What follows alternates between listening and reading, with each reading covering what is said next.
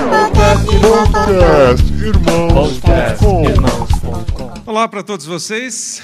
Eu quero, dentro desse tema que foi escolhido aqui, compartilhar com vocês algo bem simples, porque o tema tem a ver com isso. E para a gente guardar bem isso, a gente vai usar a própria mão, naquela ideia de que a vida cabe na palma da mão. Então a gente vai usar a própria mão hoje, usar os cinco dedos aqui, para você não esquecer como que. Eu não sei se é um resumo de tudo que vocês viram aqui esses dias, a ideia não é essa, mas é algo que simbolize como as coisas podem ser simples.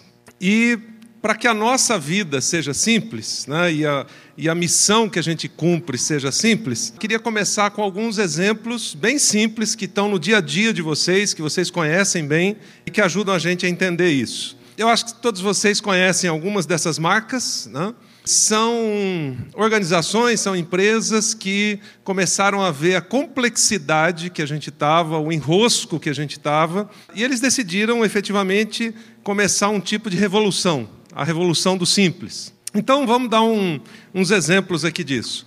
Talvez não seja do seu tempo, né? dependendo se você tem menos de 20 anos de idade, você não vai lembrar daquele telefone ali do lado esquerdo. Né? Antes dele, teve alguns bem piores. Né? O primeiro celular que a gente teve na minha geração, né, lá na época dos dinossauros, etc., era assim um, um, tijolo que a gente carregava aqui do lado, né? Inventaram até uma capinha para a gente pôr do lado assim para carregar o negócio, mostrar que a gente tinha celular e tal, né? Mas quando a gente evoluiu muito depois dessa primeira leva, a gente chegou naquele telefone ali, naquele aparelho do lado esquerdo, né? Que era assim, nossa, era ficção científica isso para gente, né?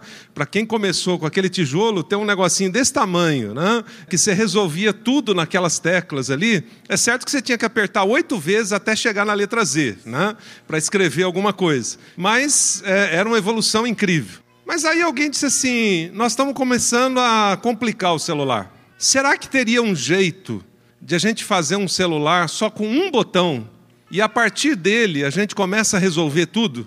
Aí, depois de anos de pesquisa, um grupo de pessoas comandadas por um homem bem conhecido chamado Steve Jobs chegaram a esse aparelhinho aqui, né, do lado direito, que depois inundou não só o mercado, mas ele fez uma, uma revolução da simplicidade do celular, que inclusive hoje é usado até para telefonar, né? dentre outras coisas. Né? Você tem 200 aplicativos ali dentro, etc. Mas, para vocês terem uma ideia de quanto foi difícil a simplificação, quando o primeiro iPhone foi, quando as patentes foram registradas, ele tinha mais ou menos 200 patentes. Você acha assim que é uma patente só, né? Aquele negócio de passar o dedo ali na tela, tal. Não, ele tinha 200 patentes para simplificar a vida de tão complexo que ela estava. Mas foi uma tremenda evolução e hoje nós estamos caminhando a passos largos para todo mundo ter um smartphone ou qualquer tipo de coisa desse tipo, que a partir de um botão, e agora na última versão sem botão, né, você consegue resolver as coisas. Uma outra empresa que decidiu simplificar as coisas é essa que acho que vocês conhecem bem, talvez você tenha até no seu celular também, chamada Netflix. Então, bem lá atrás, quando eu e a Raquel casamos, há 34 anos atrás, a gente tinha uma TV daquela ali, né, que tinha dois seletores de canal, então cada vez que você. Você não, você não imagina o que, que é isso, né? Mas você tinha que levantar do sofá, você não conseguia, assim, por transmissão de pensamento, mudar o canal, você tinha que levantar e ir lá, virar os botões, etc. Né? É, alguns os maridos mais folgados pediam sempre para a esposa ir lá levantar e trocar o canal e tudo mais. É, depois inventaram o controle remoto, depois veio o VHS, o, o DVD, o Blu-ray, etc. Depois veio a TV a cabo e tudo mais, mas a gente fica com aqueles oito controles lá, né? o do home theater, do, da, da TV, disso, daquilo e tal, e alguém falou, será que dá para juntar tudo isso num lugar só? Até para você não precisar ir na locadora, não precisar comprar, ou se você não quer ter lá a TV a cabo, você pode só com uma assinatura aí da internet, né, chegar no, no todos os, os vídeos que você quer, os filmes, etc. E aí simplificaram tudo isso através de um negócio chamado Netflix. Aí veio a internet, e a internet ajudou muito, mas num primeiro momento ela complicou demais a nossa vida.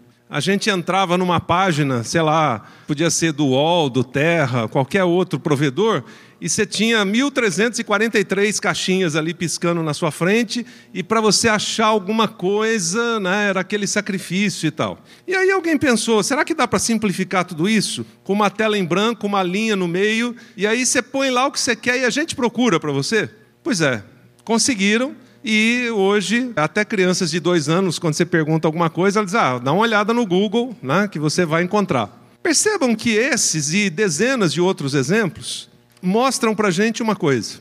As opções que nós temos hoje são uma benção, mas a multiplicidade de opções que nós temos são um desastre também para a nossa vida. Essa semana aconteceu uma coisa bem interessante. A gente estava em Curitiba e aí um dia eu entrei numa sorveteria, tinha uns dois ou três jovens na minha frente, uma moça junto e tal, e aí ela era a primeira a escolher o sorvete. Eu acho que ela ficou uns 15 minutos ali, a gente esperando calmamente ela escolher, porque tinha 35 opções de sabores que podiam ser combinados com mais 18 variáveis, que tinha mais 42 opções de cobertura que você podia pôr, e os rapazes gozando dela, dizendo: ah, se tivesse um só, seria, ela gastaria cinco minutos ainda, mas né, é, seria bem mais fácil ela escolher e etc. E eu fiquei olhando aquela cena, eu estava com tempo para ficar observando, e eu fiquei olhando aquilo e falei: bom, a gente tinha a opção de morango ou chocolate. No outro dia era chocolate ou morango, então era mais fácil escolher.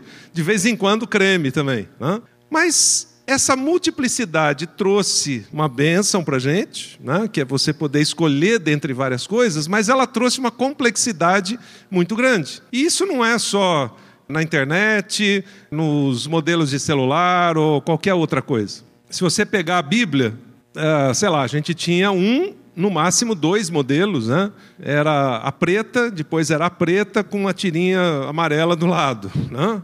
Você tem hoje pelo menos 150 tipos de Bíblia só de estudo e assim vai. E aí você fica, hum, qual que eu escolho, etc. Então isso acaba criando uma complexidade na nossa vida e toda essa complexidade a gente vai levando para outras áreas e chega na missão. Então, quando a gente começa a perceber que o chamado de Jesus para a gente, aquelas coisas básicas que a gente aprendeu da palavra, são muito simples e que a gente deveria praticá-las de uma maneira muito simples, nós conseguimos tornar tudo isso muito complexo. Se a gente olhar para a própria igreja primitiva, né, eu não, não vou usar um texto, eu vou usar todos os textos que já estão dentro de vocês e só conectá-los. Se a gente relembrar o texto lá de Atos 2, que fala da essência da igreja, que, que a Bíblia diz que eles faziam? Bom, primeiro eles discipulavam, foi por isso que a igreja cresceu. Depois eles se reuniam nas casas, aí você pode chamar isso do que você quiser, célula, pequeno grupo, grupo no lar, tudo mais. Eles oravam, eles adoravam. Depois surgiu lá a necessidade missionária e social para atender as viúvas. E that's it. Não tinha mais nada. Ao longo desses últimos dois mil anos, a gente conseguiu, como uma igreja que eu fui dar consultoria um tempo atrás, criar, no caso dessa igreja, tinha 175 ministérios. Você pode imaginar os tipos de ministérios que tinha? Né? Tinha o ministério dos bikes de Cristo e o bike de Cristo 2. Né? Qual a diferença? Né? Não, é que aquele ali é bike grande, esse aqui é bike sem marcha pequena. Né? Então tem que ter um ministério diferente para eles. E assim vai. Agora, às vezes, isso acaba gerando uma angústia eu confesso para vocês que às vezes eu pego, sei lá, uma revista gospel qualquer e começo a dar uma olhada. No final eu estou ansioso, eu estou angustiado de tanta coisa que tem, de tanta opção que tem, de tantos eventos que tem acontecendo, de tanta gente brigando por espaço na mídia, etc. Eu preciso, assim, depois caminhar meia hora no parque, respirar fundo, tomar um suco de maracujá, etc. Porque eu, eu fico pensando assim, meu Deus, onde é que vai dar tudo isso aqui? Mas, na verdade, quando eu olho para tudo isso, e às vezes efetivamente me dá essa angústia. Há um tempo atrás eu comecei a me perguntar: o que que realmente interessa? Em que que eu deveria focar do ponto de vista pessoal e desafiar as pessoas para isso, que representa aquelas coisas básicas, simples do cumprimento da missão que Jesus deixou para a gente, e que a gente pode olhar ao longo da Bíblia toda, as, as histórias que a gente conhece e dizer assim: é isso aqui. E aí eu primeiro comecei a fazer uma lista, fiz uma lista assim extensa, exaustiva de tudo que a gente faz, pode fazer, deveria fazer, o que a igreja pede que a gente faça, das coisas que a gente aprendeu ao longo do caminho. Eu nasci na igreja, nasci na maternidade, mas nasci na igreja, cresci na igreja, etc. Então eu participo desde aquela classe que você não conhece nem o nome, né? Se chamava Cordeirinhos de Jesus, Joias de Cristo, coisas desse tipo. Então eu venho desde lá nesses últimos 57 anos e se eu for olhar o que eu fui acumulando ao longo da vida de atividades, organizações, de coisas que a igreja eh, às vezes ou me cobra, ou me oferece, ou é, me empurra né, para eu estar envolvido, tem horas que eu realmente me sinto angustiado. Já me senti mais, hoje eu já estou mais liberto disso, mas tinha horas que eu me sentia angustiado porque não dava nem para respirar às vezes, de tanta coisa que tinha. E algum tempo atrás eu comecei a, a me questionar e a questionar o que efetivamente interessava. E tem horas que a gente dá um, assim, pede uma chance para Deus e diz: Deus, é, eu vou me colocar no seu lugar só um pouquinho, só para eu ver, analisar a coisa aqui de uma perspectiva diferente. E teve um momento que eu fiz isso. Eu falei: deixa eu inverter, ao invés de eu ficar angustiado olhando esse tanto de coisa, que torna a igreja complexa, a nossa vida como cristãos complexa e o cumprimento da missão algo mais complexo ainda, se, deixa eu olhar do ponto de vista de Deus, me colocar aqui cinco minutos, né, hipoteticamente, no lugar dele, e pensar assim: o que, que eu cobraria do Josué, no bom sentido, ao final de tudo? Se hoje fosse o último dia da minha vida, o que, que Deus cobraria de mim? E aí eu percebi que esse negócio cabia na palma da mão, não era mais complexo do que isso. Então, eu quero usar a palma da mão hoje para você sair daqui com cinco coisas, mas que fica fácil de você lembrar. Eu diria assim que o cumprimento da missão, aquilo para o qual Deus nos criou, aquilo para o qual Deus nos chamou, e quanto mais cedo você tiver chance de entender isso, mais fácil vai ser. Você não vai ficar carregando um monte de pesos e de coisas em cima de você que Deus não vai te cobrar por isso. Eu percebi que cabe tudo na palma da mão. Então, vamos começar aqui com o nosso dedão, né? Eu diria assim, a primeira coisa que eu, me imaginando no lugar de Deus, eu, eu perguntaria para qualquer pessoa, você já entendeu o que significa ser filho de Deus? E eu me lembro que um dos nossos grandes companheiros na CEPAL, que foi o Ari Veloso, foi meu professor, depois eu tive a, o privilégio de trabalhar com ele na equipe pastoral lá na igreja do Morumbi, essa era a primeira pergunta dele para qualquer pessoa.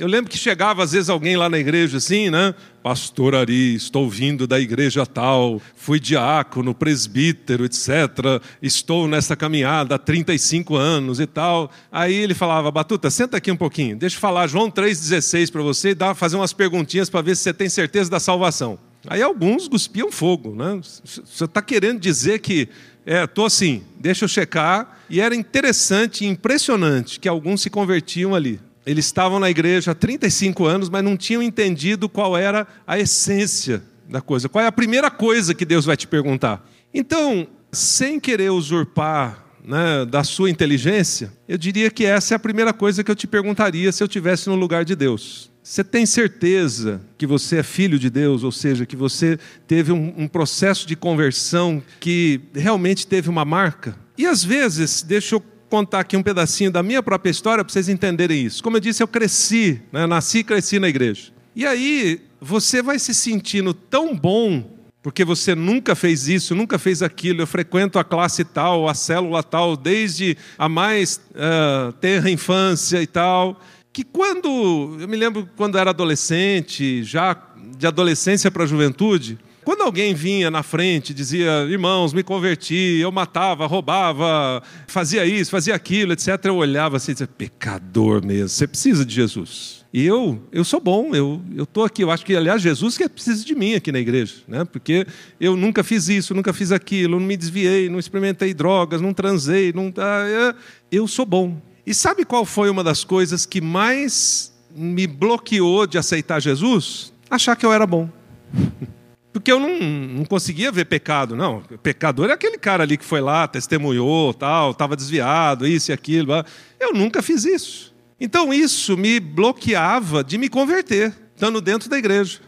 Eu só fui me converter lá dos 15 para os 16 anos, mais ou menos, quando um dia estava tendo um batismo lá e um dos meus amigos aqui de adolescência estava se batizando. E ele deu um testemunho naquela hora, sem apelo, sem pregação, sem música tal, sabe que cai a ficha, fala: Josué, você é podre, aquele cara estava do seu lado aqui, e olha só, ele está dizendo que ele entendeu esse negócio e você está aqui dizendo que você é bom. Então eu diria que isso está representado nesse dedo aqui, porque faz um exercício agora, tenta juntar esses dois dedos assim, ó, vê se, vê se vai naturalmente ou se você tem que fazer um, um esforço. Agora tenta o primeiro e o terceiro aqui, ou o segundo e o quarto. Você vê que você tem que fazer um esforço para isso. Mas esse dedo aqui, ele tem total comunhão e total relacionamento com qualquer um dos outros. É o processo de reconhecer que nós somos podres, que se não for a graça de Deus na nossa vida, não tem esperança, que na verdade define tudo na nossa vida. Por isso eu coloquei isso nesse dedo, porque na verdade a compreensão de que nós passamos a ser filhos de Deus a partir do momento que a gente realmente encontra Jesus, é o que define as outras áreas da vida, percebe? Então eu imaginei que se eu tivesse no lugar de Deus, essa seria a primeira pergunta que eu faria para checar se você entendeu a simplicidade da missão. Mas aí eu faria uma segunda pergunta: é se você entendeu qual é o chamado. O chamado tem a ver com a missão.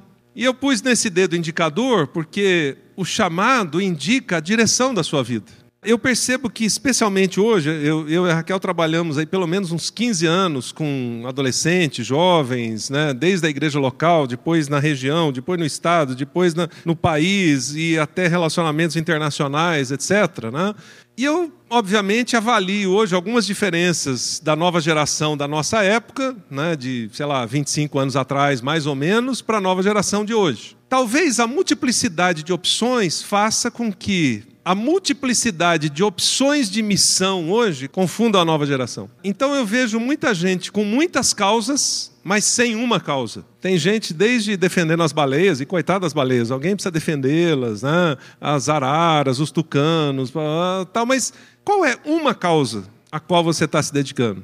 Qual é o chamado? É, de um lado, talvez as gerações anteriores, a minha e as anteriores, a gente não teve muita opção. A gente foi meio que empurrado e não tinha multiplicidade de escolhas. Mas, de outro lado, eu vejo que a multiplicidade de escolhas hoje faz com que talvez muitas pessoas da nova geração não saibam qual é a causa, qual é a missão. Então a gente é capaz de discutir durante 12 horas as, as principais causas do mundo, mas a gente está discutindo aquilo de uma forma antisséptica, né? com gorro, é, máscara, luva, tudo mais, porque a gente não está se envolvendo com aquilo. E eu diria que essa é uma, é uma segunda pergunta que eu faria para te incomodar, porque eu diria assim que o óbvio da simplicidade da missão é você saber qual é a missão. Você vai dizer quando nossos filhos eram adolescentes alguns anos atrás, né? É claro. Pois é, mas eu também tenho descoberto o seguinte, que a gente acerta nas grandes coisas e a gente erra nas coisas óbvias. Por quê? Porque se eu pegar essa Bíblia que tem uma letrinha pequena. Colocar aqui, eu consigo ler. Mas se eu colocar aqui, eu não consigo. E você também não consegue, por melhor que seja a sua visão. Por que, que a gente não consegue? Porque está óbvio demais. Você está muito perto daquilo, você não consegue enxergar aquilo. De outro lado, talvez muitos não, não estejam entendendo como a missão é simples, porque tem uma nuvem de coisas cobrindo a missão. Então, a gente tem hoje, como eu falei, se você abre qualquer revista gospel, você tem 35 shows que você pode ir, você tem 254 CDs ou DVDs ou músicas que você pode comprar, você tem N tipo de livro, você tem N tipo de acampamentos, congressos, encontros, etc. e tal, mas provavelmente a grande maioria deles não está levando a gente para a missão. Talvez muitos deles estão sendo assim uma nuvem de fumaça em cima da missão. Bom, você pode perguntar qual é a missão? Bom, só tem uma. A missão começou lá, vamos puxar até um certo tempo, começou lá quando Deus falou com Abraão: Eu vou te abençoar, você vai ser bênção para as nações, e eu vou te abençoar aqueles que te abençoarem. E dali para cá, desde Abraão para cá, todos os personagens estão cumprindo a missão. Quando Jesus fala, bom, vão pelo mundo inteiro, façam discípulos, ensinem a eles todas as coisas, Se você colocar isso do lado do texto lá do, do chamado de Abraão, da missão de Abraão, é mais ou menos a mesma coisa. Abraão foi chamado para ser bênção globalmente. Jesus falou: agora cada um de vocês vai ser um Abraão ou uma Sara para ser bênção globalmente. Só que agora nós estamos na época da graça e não da lei, então vocês vão levar a graça de Deus e vocês vão fazer outros discípulos. Vocês vão primeiro serem parecidos comigo e depois vocês vão desafiar outros a serem parecidos comigo. Só que para fazer isso você tem que ser parecido com Jesus, não tem jeito. Tirando isso, o resto é o que sobrou. Eu me lembro que quando eu cheguei na CEPAL, alguns anos atrás, 15 anos atrás, eu estava animado assim, né, querendo fazer um monte de coisa e tal. Daí eu fui conversar com um dos missionários, que era um missionário mais veterano, o Ted Limpic, que está hoje na Espanha. E aí o Ted era assim, um cara quietinho, pacato, simples e tal. E aí falei, Ted, estou pensando em fazer isso, e mais aquilo, e mais aquilo, e mais aquilo. Ah, cansei o Ted. Aí eu fiz minha pergunta. O que, que você acha? Eu só queria ouvir assim, muito bem, José, vai ser, você vai ser um grande missionário e tal. Aí o Ted fez uma pergunta. Ele falou assim: Você já está discipulando uns dois ou três? Eu falei: Tô. Ele disse: Ah, então você já está fazendo o principal, o resto não interessa tanto, né? Faz o que você quiser, se diverte. Aí sabe aquele garoto que sai assim pela rua chutando uma pedrinha, né? Assim, pensando e tal. Eu saí da sala do TED assim. E eu demorei um tempo para processar aquilo, porque na verdade aquilo era a pergunta que tinha a ver com a missão, com aquilo que Deus chamou todos nós para fazermos. O resto é para a gente se divertir. Escolha o que você quiser, que não é tão importante assim mesmo. E apesar de, na época, eu já ter uma compreensão bem clara do que era ser um discípulo de Jesus e do que significava fazer outros discípulos, todos nós fomos criados dentro de um ambiente estrutural e com uma diversidade de opções. Então, se alguém não colocar uma nuvem em cima da, da missão para a gente não enxergar, a gente coloca essa nuvem. Eu coloco essa nuvem. Porque todos nós temos a tendência de querer fazer um monte de coisas, estar em todos os lugares, é, saber de tudo, e a gente acaba encobrindo o próprio chamado de Deus para nós. Você percebe que quando Jesus foi chamar aqueles caras, ele foi super simples. Ele falou: Pedro, vem comigo que eu vou te fazer um pescador de homens. Levi, vem comigo. Foi só assim: venha e siga-me. Ali estava o sermão, o apelo, tudo junto, em duas palavras. E na verdade, hoje, a gente acaba colocando uma nuvem de coisa em cima disso e a gente acaba não enxergando qual é a missão que está super clara. Você já leu esse texto, você já sabe, ele está dentro de você, eu não preciso reler ele aqui. A única questão é que a gente precisa se afastar um pouquinho e dizer: peraí, se Deus perguntasse para mim hoje Quantos discípulos você está fazendo? Quanto tempo você está colocando na, na missão principal? E aí, se você começa a somar todas as horas, seja nas redes sociais, seja na internet, seja trabalhando, jogando conversa fora, eu sei que isso não se mede por tempo, mas talvez a gente mesmo tenha criado uma nuvem em cima da missão que tornou o cumprimento da missão algo extremamente complexo. Se a gente olhar para alguns personagens, como eu falei, Abraão, Moisés, Esther, Neemias, os doze, Paulo, etc., eu diria assim que todo mundo era obstinado pela missão. E aí eu arriscaria fazer essa pergunta: qual é o seu nível de obstinação pela missão? Se a gente fosse colocar numa balança, pelo que você é obstinado, a missão viria em primeiro lugar ou qualquer outra coisa? Bom, aí tem uma outra palavra que você conhece bem, que vem no terceiro dedo. Né? Você sabe que esse você não pode mostrar o dedo sozinho, então mostra assim, né? três. Né? Qual é a sua visão de vida? A sua visão de vida, que é aquele dedo que representa o lugar mais alto, né?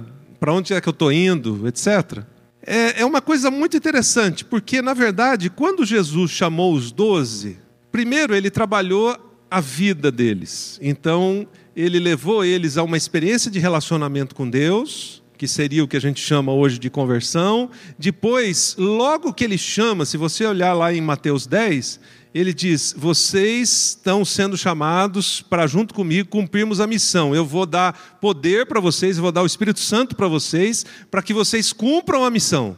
Mas o que ele teve que fazer logo em seguida? Virar a chave daqueles caras sobre a visão de vida. E ele demorou três anos para fazer isso, pelo menos. Ao final de três anos, três anos e meio, qual foi o resultado? Um traiu, o outro negou e os outros dez fugiram. Esse foi o resultado. Só depois disso é que eles se levantam. Por quê?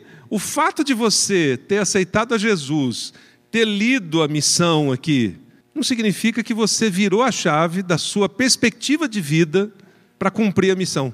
Então eu diria que a maior parte do treinamento de Jesus com os doze foi ajudar a virar a chave na mente deles sobre a perspectiva de vida.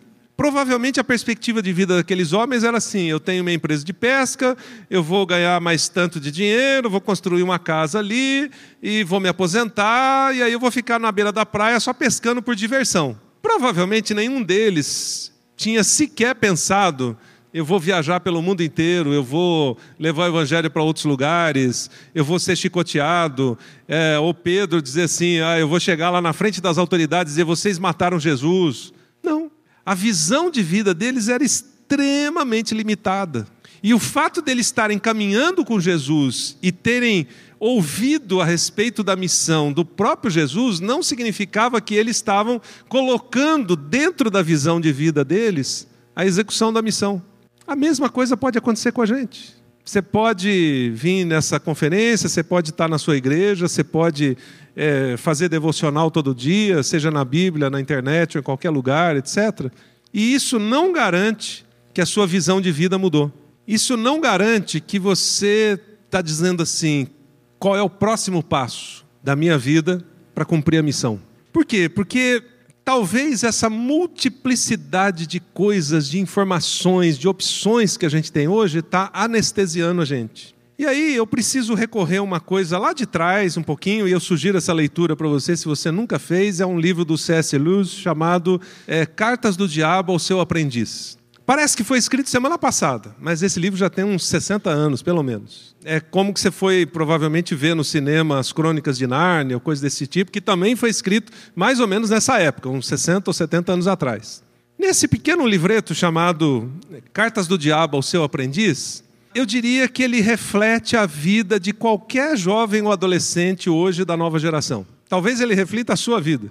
Eu não vou contar todo o livro, mas a essência mais ou menos é a seguinte: por que, que é cartas? Porque tem dois personagens, o diabo e um sobrinho dele que está aqui na Terra em treinamento para ser um demônio profissional. É? E aí tem um rapaz que é chamado de paciente, que é a vítima deles. Então o diabo vai mandando uma carta de quando em quando para o seu sobrinho, dizendo: faça tal coisa agora para ver se você sobe de nível e se você consegue detonar a vida desse rapaz. Então, primeiro, ele não era cristão, a primeira coisa que o, o diabo fala é assim: não deixe ele pensar. Porque se ele pensar, ele vai chegar à conclusão que 2 mais 2 é 4 e vai conhecer Jesus. Então não deixe ele pensar. Aí ele tenta várias coisas e tal, não consegue, o rapaz pensa lá um pouquinho, sente o incômodo, se converte. Aí o sobrinho escreve para o diabo dizendo: Olha, infelizmente eu não consegui e tal. Aí o diabo fica furioso, diz: Dá lição 2 então para você. Agora ponha uma mulher linda, maravilhosa na vida dele para tirar o foco dele de estudar a Bíblia. Ele vai passar a maior parte do tempo com ela, e eu não estou dizendo que você não deve namorar, não é nada disso, tá? Mas ele vai ficar totalmente apaixonado, encantado, etc. E aí a gente só mantém ele ali no nível 0,5, assim, não chega nem no 1, e aí a história vai. Mas o que eu queria chamar a atenção é de um ponto lá, a uma certa altura da história, que esse rapaz foi avançando, aí casou e tudo mais. E quando eu li essa frase, eu falei assim: C.S. Lewis era um visionário mesmo. Ele já sabia que a gente ia ter redes sociais no século 21. Ele diz, o diabo diz para o sobrinho dele: já que você não está conseguindo impedir ele ou de estudar a Bíblia, ou de cumprir a missão, ou de se envolver com isso ou com aquilo, entope ele de informações. Muita coisa. Naquela época, o C.S. Lewis escreveu jornal, televisão, revistas, tudo que você puder, entope ele de informações, porque ele vai ficar com tanta informação que ele vai ficar enrolado no meio daquilo, e isso tira ele, tira dele a oportunidade de cumprir a missão. Como eu disse, se você lê isso, ele escreveu para gente no século 21. Um dia desse eu fui a São Paulo e eu precisava ir num lugar que era muito complexo para estacionar, então fui de metrô. E peguei o metrô assim, bem seis da tarde. Só que eu pegava metrô, na época que eu morava em São Paulo, jovem, trabalhando, etc., também às seis da tarde. E fazia muito tempo que eu não pegava metrô, e aí eu comparei o metrô de, sei lá, 20 anos atrás com o metrô de agora. O trem continua o mesmo. Mas a atitude das pessoas mudou completamente. Alguns, alguns anos atrás, ou liam um jornalzinho, ou estavam conversando, ou estavam falando sobre o dia de trabalho, ou namorando, etc. Quando eu entrei no metrô algumas semanas atrás, seis horas da tarde, eu olhei, né, eu sou observador, analítico, etc. 99,9% das pessoas estavam onde? É, no celular.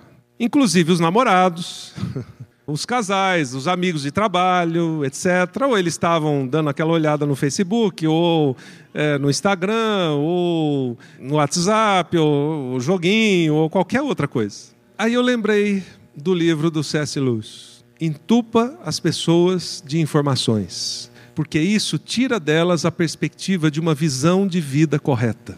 Percebe? O que Jesus fez com aqueles doze foi levá-los a ter uma perspectiva de vida fora da caixinha que eles tinham.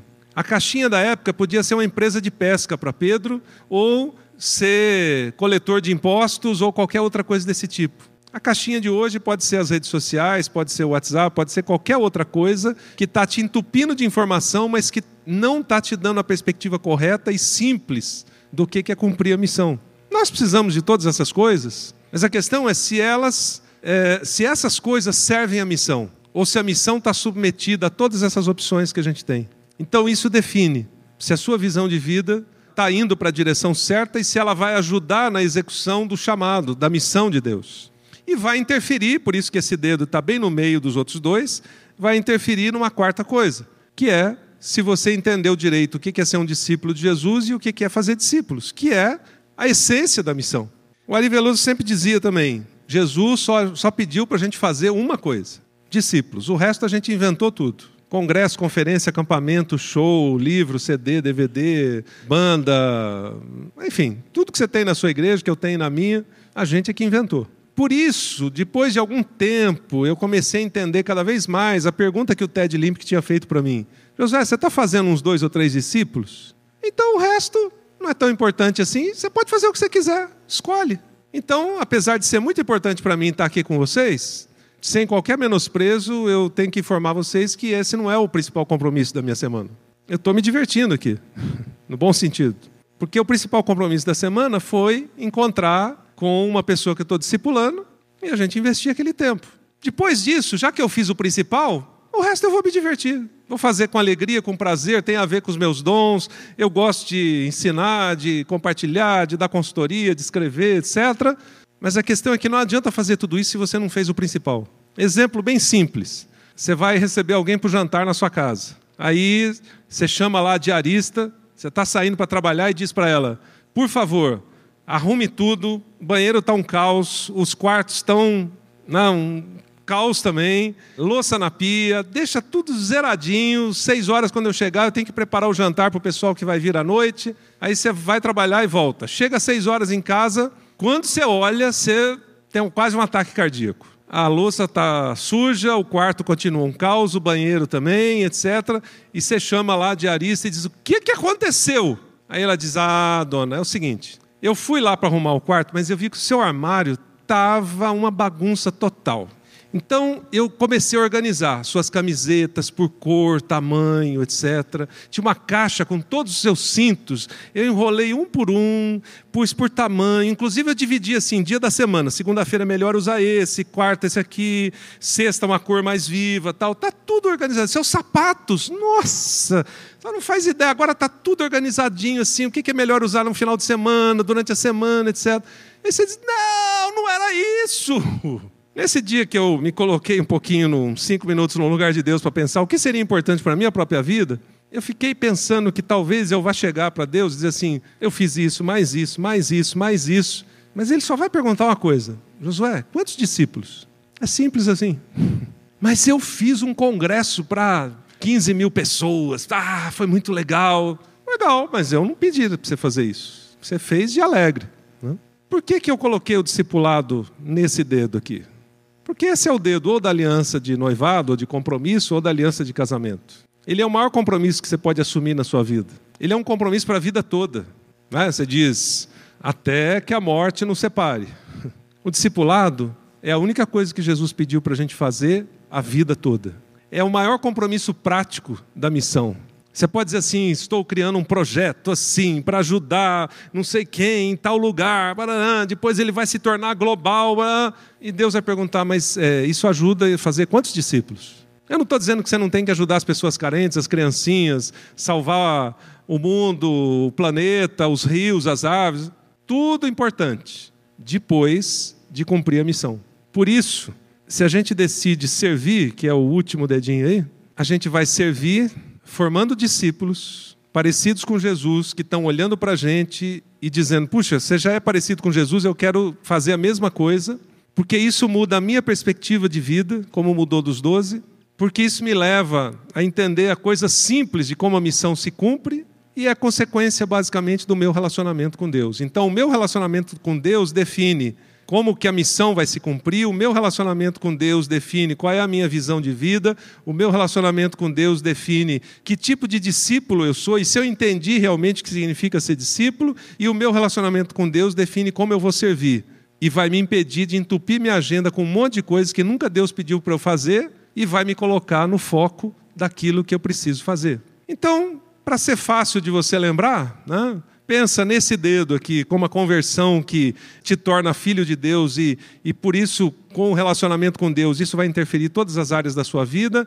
Esse dedo indica a missão que está sendo definida por Deus. Esse dedo indica a perspectiva, a visão de vida que vai ser consequência do cumprimento da missão. Esse dedo é o seu compromisso de fazer discípulos parecidos com Jesus. E o dedinho, né, o minguinho, como a gente chama, ele é o servo. O servo é o menor de todos, é aquele que lava os pés, é aquele que quer ajudar os outros a cumprir a missão. Então, você vai servir, mas você vai servir na perspectiva de uma única coisa que Deus pediu para você fazer. Com isso, então, vamos ver se essas cinco coisas se comprovam na Bíblia. Se a gente olhar para alguns personagens que vocês conhecem, novamente, a gente pode ver isso na vida de todos eles. Se a gente olhar no Novo Testamento, Jesus fez exatamente isso e os doze, e Paulo, e Timóteo. E se a gente for para o Velho Testamento, a vida de José, ou de Moisés, ou de Davi, ou de Esther, ou de Daniel, e você pode pegar outros personagens. Eles eram pessoas que tinham entendido exatamente que tipo de relacionamento eles deviam ter com Deus eles tinham uma clareza e uma obstinação pelo cumprimento da missão que nada tirava eles daquele foco. Você lembra quando Neemias estava lá construindo os muros e a turma de Tobias e Sambalate, isso dá até nome de escola de samba, né? É, Tobias e Sambalate estão lá atazanando a paciência dele. Ah, queremos ter uma reunião com você. Chega uma hora que ele perde a paciência, depois da terceira ou quarta vez que ele chama, ele diz: Eu estou fazendo uma coisa muito importante e eu não vou gastar tempo indo me reunir com você, discutir besteira com você clareza da missão. Quando Jesus chega lá em Marcos 1, numa cidade, cura um monte de doentes, enfermos, paralíticos, expulsa demônios, etc., ele vai tomar o chá da tarde numa casa com os doze, aí a cidade inteira vem para a porta daquela casa. Aí Pedro chama, senhor, ó, a gente pode se candidatar, o senhor é prefeito, a gente é vereador aqui, a gente domina essa cidade, está todo mundo aí fora, o senhor cura mais alguns e tal. O que, que ele diz? Não, vamos embora daqui, importa que eu cumpra a missão. Ele não curou todo mundo, ele não expulsou todos os demônios, porque esse não era o chamado. Ele podia ter chegado naquela, naquela véspera da crucificação e ter falado para o pai, naquela oração que ele sangrou lá, que ele suou gotas de sangue. Pai, é o seguinte, eu vim para morrer por esse pessoal, mas eles são muito mais pecadores que eu imaginava. Mas olha, eu já fiz a maior parte do serviço. Eu já treinei os doze, já expulsei demônios, é, é, transformei água em vinho, multipliquei pães, curei um monte de gente. Só não vou morrer na cruz. O resto, fiz tudo. Teria resolvido? Não. Mas a gente parece que faz mais ou menos isso. A gente faz um monte de coisas para Deus, às vezes para não fazer a principal, que é a missão, ou às vezes para fugir da missão ou por qualquer outro motivo, ou porque a gente tem muita opção e a gente não sabe escolher o único que Deus pediu para a gente escolher, que é a missão. Se você der uma olhada na vida de todos esses personagens, a gente tem a história deles e você lê a história deles e se inspira na vida deles, porque eles fizeram basicamente uma coisa: cumpriram a missão, deixaram um legado. Então, eu queria deixar cinco perguntinhas aqui para você pensar um pouquinho. Primeiro, sou convertido? Pode parecer óbvia a pergunta mas eu aprendi com o Ari que a gente precisa fazer essa pergunta. Segundo, entendi a missão? Ou eu só li, passei por cima e tal? Terceira, qual é a minha visão de vida? É a missão que define a minha, a minha perspectiva de vida? Ou são as redes sociais, os, os youtubers ou qualquer outra coisa? sou discípulo de Jesus, eu entendi o que significa ser um discípulo, a minha vida está sendo transformada dia a dia, aquelas áreas mais profundas da minha vida, Jesus está mexendo comigo e, e realmente me moendo.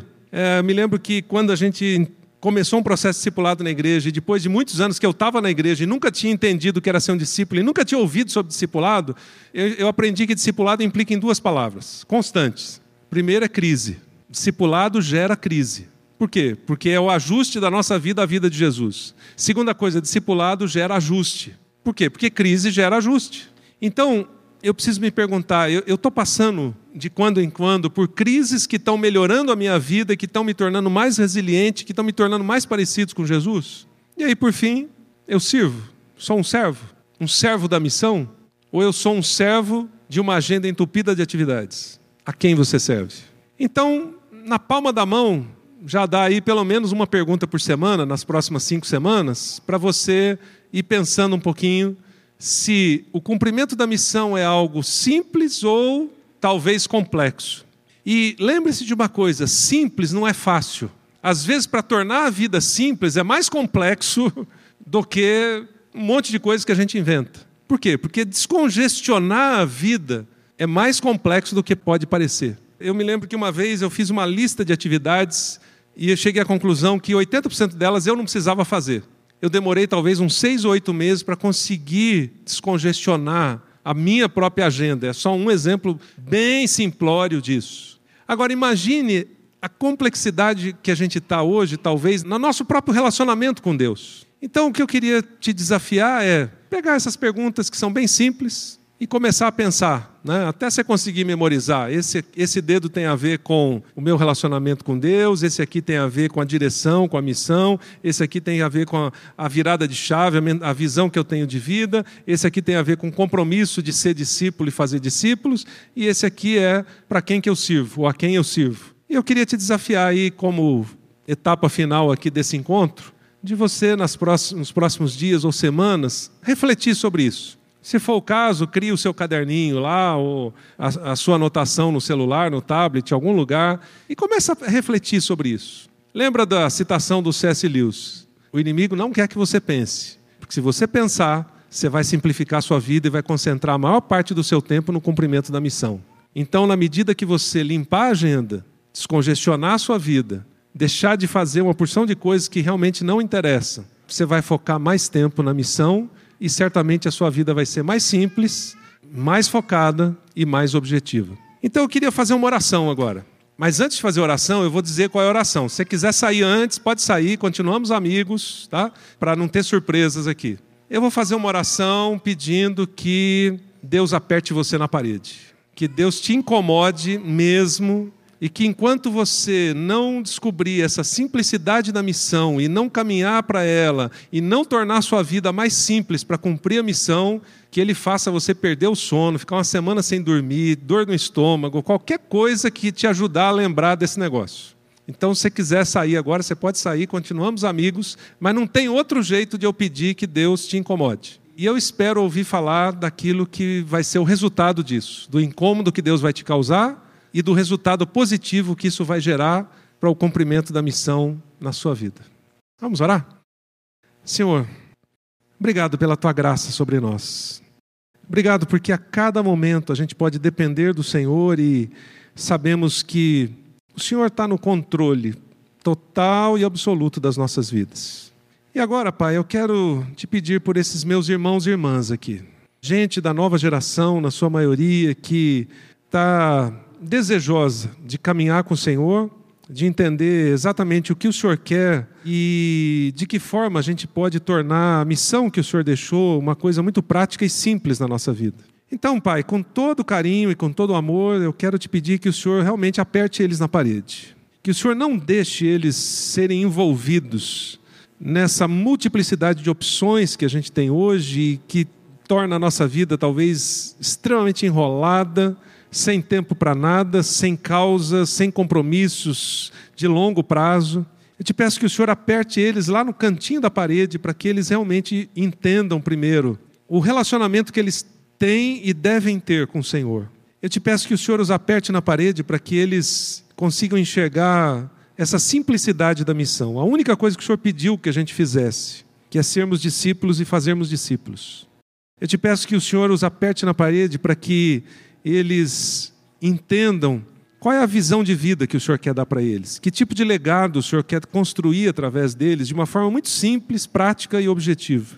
Eu te peço que o Senhor os torne discípulos de Jesus e que através do exemplo de Jesus na vida deles, eles façam outros discípulos e que eles sejam servos da missão, que eles deixem um legado e que a gente ouça falar das histórias que o Senhor vai construir através de cada um deles. Eu te peço que essa simplicidade de propósitos, de objetivos, torne a vida deles mais frutífera, com maior impacto e que as pessoas que estão ao redor deles sintam isso. Que a vida de muita gente seja transformada por causa da prática da simplicidade da missão na vida deles. Eu te peço, a Deus, que o Senhor os aperte na parede, mas que de outro lado o Senhor derrame tua graça sobre eles. Que dê para eles forças, coragem, aquele senso de compromisso com o Senhor e que a vida deles cause diferença nesse mundo, simplesmente por cumprirem a missão. Eu tenho certeza que o Senhor visitará cada um deles, que o Senhor incomodará o coração e eu gostaria de ouvir as histórias desses meus irmãos e irmãs aqui, ao longo dos anos, fazendo diferença na vida de muita gente, diferença na vida do mundo. Obrigado, Deus, por esse tempo. Obrigado por tudo que o Senhor falou para cada um aqui. E eu te peço que o Senhor use as nossas vidas para realmente deixarmos um legado que tenha a ver com a missão que o Senhor nos deixou. Essa é a minha oração, esse é o desejo do meu coração. E é por isso que eu oro em nome de Jesus. Amém.